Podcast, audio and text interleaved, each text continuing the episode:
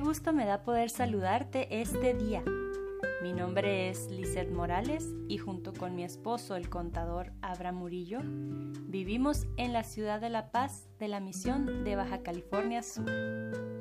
Continuamos con la lectura del libro La oración, capítulo 2. La oración nos conecta con el cielo.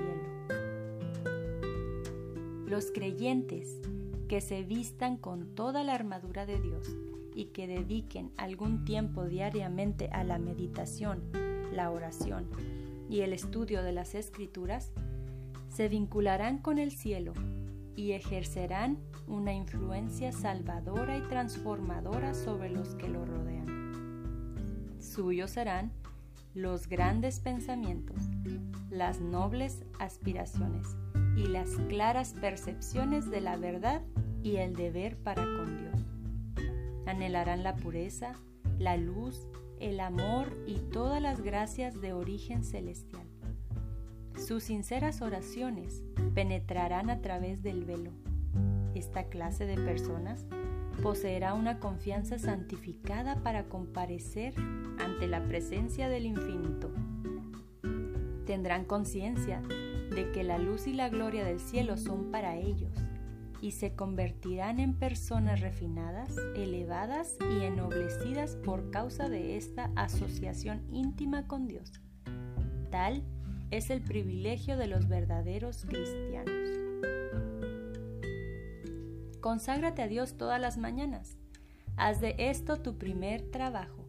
Sea tu oración. Tómame, oh Señor, como enteramente tuyo.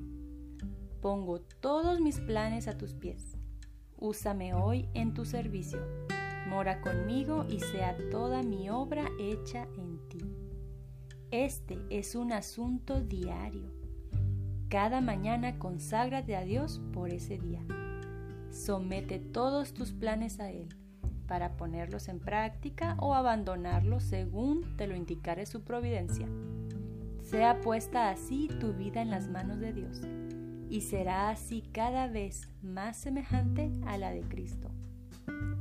La primera aspiración del alma por la mañana debe ser la de acudir a la presencia de Jesús. Sin mí, dice Cristo, nada podéis hacer. Jesús es lo que necesitamos. Su luz, vida y espíritu deben ser nuestros constantemente. Lo necesitamos cada hora y por la mañana debemos pedir en oración que tal como el sol ilumina la campiña y llena el mundo de luz, el sol de justicia brille en los recintos de la mente y el corazón y nos haga todo luz en el Señor. No podemos vivir un momento sin su presencia. El enemigo sabe cuándo empezamos a hacer a un lado a nuestro Señor y ahí está Él listo para envenenar nuestra mente con sus malvadas sugestiones para que perdamos la firmeza.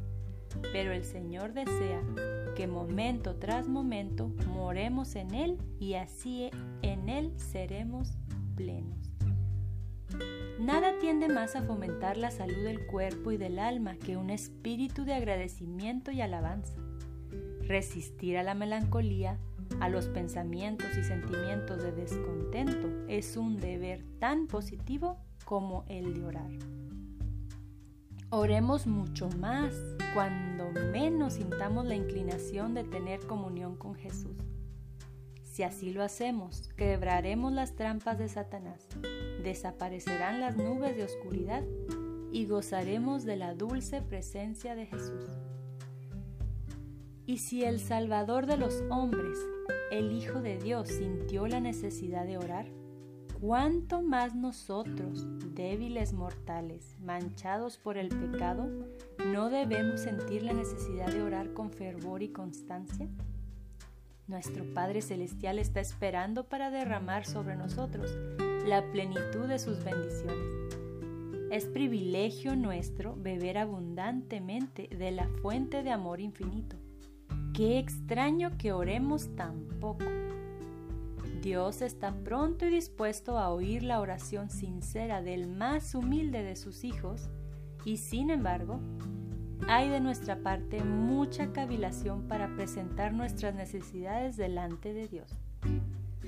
¿Qué pueden pensar los ángeles del cielo de los pobres y desvalidos seres humanos que están sujetos a la tentación cuando el gran Dios, lleno de infinito amor, se compadece de ellos y está pronto para darles más de lo que pueden pedir o pensar y que sin embargo oran tan poco y tienen tan poca fe?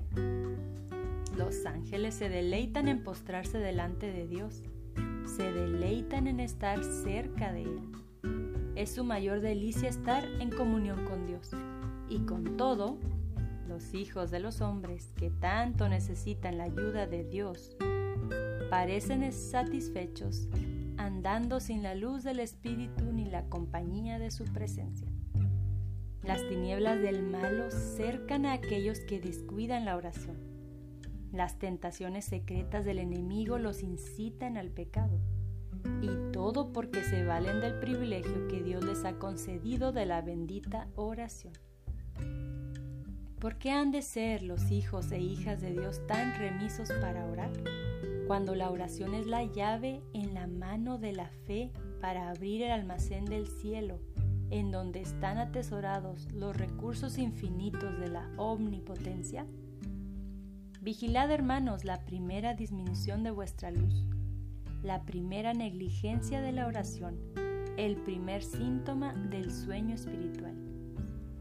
Es preciso que veléis para que el ajetreo de la vida no ocasione el descuido de la oración cuando más necesitáis la fuerza que ella os proveería la santidad está en peligro de ser forzada fuera del alma por el gran afán excesivo de los negocios. Es un gran mal negarle al alma la fuerza y la sabiduría celestiales que esperan ser reclamadas por vosotros. Necesitáis esa iluminación que solo Dios es capaz de dar. Nadie está capacitado para atender sus negocios a menos que tenga esta sabiduría. Testimonios para la Iglesia, tomo 5, página 529.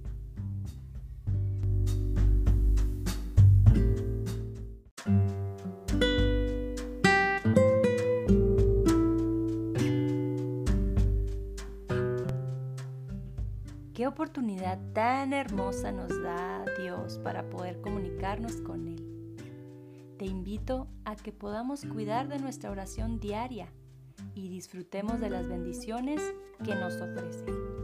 Que tengas un lindo día. Dios te bendiga.